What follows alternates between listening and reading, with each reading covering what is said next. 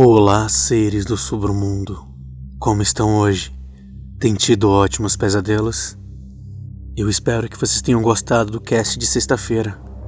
Muita gente deu um feedback bem positivo, muita gente gostou, achou meio diferente. Mas é assim mesmo, a gente sempre continua se atualizando para poder trazer o melhor cast possível para vocês. E lembrando que ainda não segue a gente nas redes sociais, no Instagram, no arroba sobre o mundo e principalmente no YouTube, vai lá agora. Pode pausar, vou ficar um minuto aqui quietinho só pra você ir lá, vai. Não, brincadeira, vamos. Podem voltar. Podem pausar e ir lá. Se inscrevam agora no YouTube, porque ajuda muito o cast a ser divulgado para outras pessoas. Mas chega de falar disso. Vamos para nossa história? Eu sou o Bruno Lima e esse é o Submundo Terror.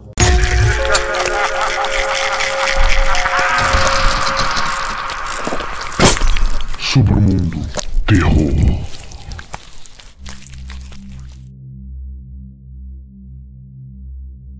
Lembro-me tão claramente como se fosse ontem, embora já tenham se passado vários anos. Naquela época, éramos todos tão ingênuos, acreditando estar sozinhos no universo. Alguns chegaram a dizer que estavam no centro pacífico dele, mas naquele dia, tudo mudou. Acordei naquela manhã para encontrar o mundo exatamente como o deixara no dia anterior. O céu estava cinzento e chovia suavemente. Uma brisa nada gentil balançava as árvores e as plantas, dobrando algumas até um limite, mas não as quebrando. Apesar do dia começar como sempre, havia um desconforto que eu não conseguia entender. Agora, eu sei que muitos que me conhecem Diria que eu sou um pouco mais paranoico do que outros da minha idade. Mas aquele dia era diferente. O ar estava um pouco mais pesado do que o habitual. A comida e a bebida que eu tomava no meu café da manhã deixavam um gosto amargo na boca. E até o humor dos que eu chamava de família parecia estranhamente mais para baixo. Era como se o mundo inteiro, ou pelo menos a parte em que eu vivia, pudesse sentir aquilo chegando. A atmosfera pesada e sufocante em minha casa ameaçava me arrastar para as profundezas com as quais minha família já estava familiarizada. Então, eu optei por sair. Imaginei que uma caminhada rápida me ajudaria a clarear minha mente e, possivelmente, ajudaria com a inquietação no meu peito. Tive a sorte de ter nascido em uma família privilegiada.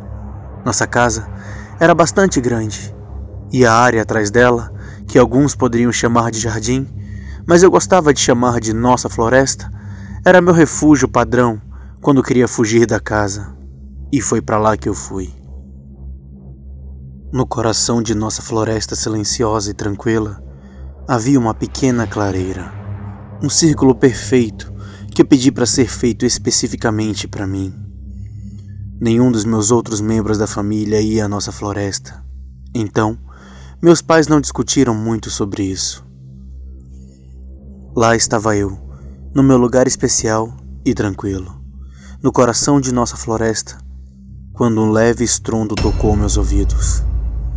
Eu me virei, pensando que talvez um animal tivesse entrado nas nossas terras, mas a floresta estava tão mortalmente silenciosa quanto sempre fora.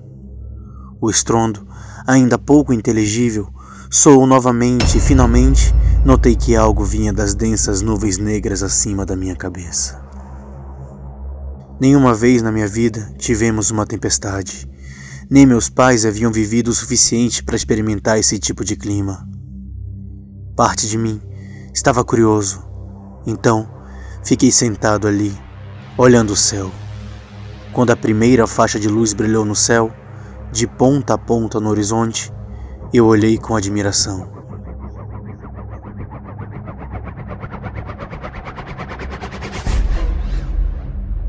Foi um estrondo baixo, antes de interromper em uma cacofonia do que só pode ser descrito como rugido real do medo.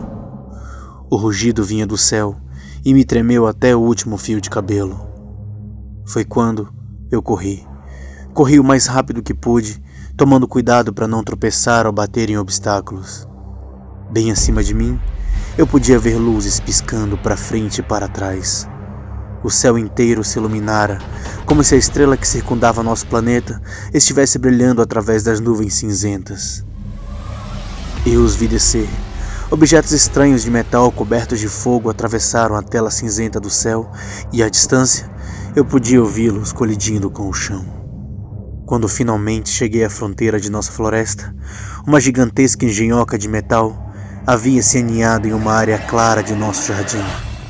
Seu revestimento de fogo já havia se dissipado, mas ainda ardia como se tivesse sido tocado pelos fogos dos meus pesadelos mais sombrios.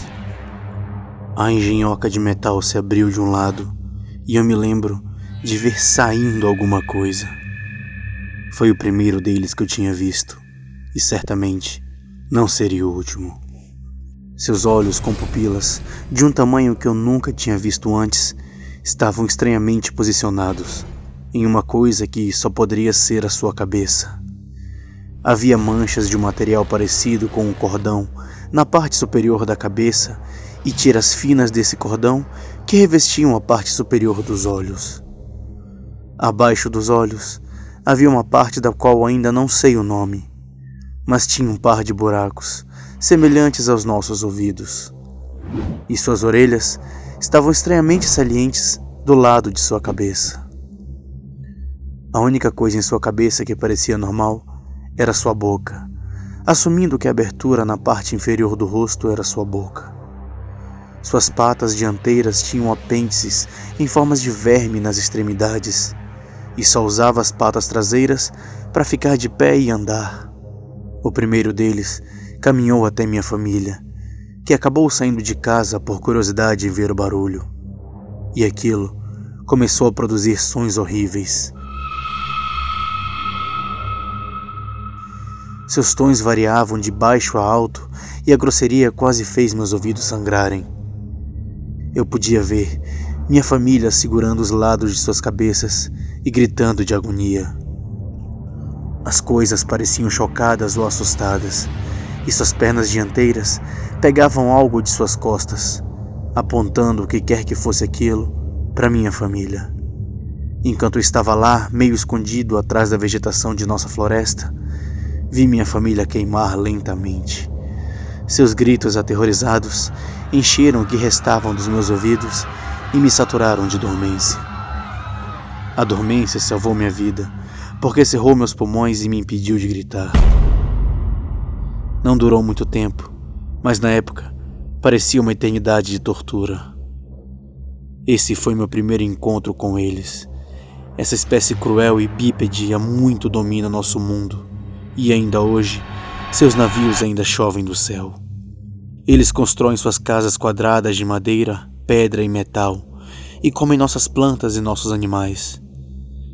Esta espécie cruel e imperdoável que matou muitos dos meus parentes. Eu fugi e consegui sobreviver. Mas eu não vou descansar até que todos esses humanos nojentos estejam mortos. Gostaram da história, seres do submundo? Eu espero que vocês tenham gostado. Ela é um pouco diferente, mas ainda bem válida. Lembrando que se você quiser apoiar o cast, é só se tornar um dos patrões, acessando o PicPay ou Patreon. No PicPay é só procurar o Submundo.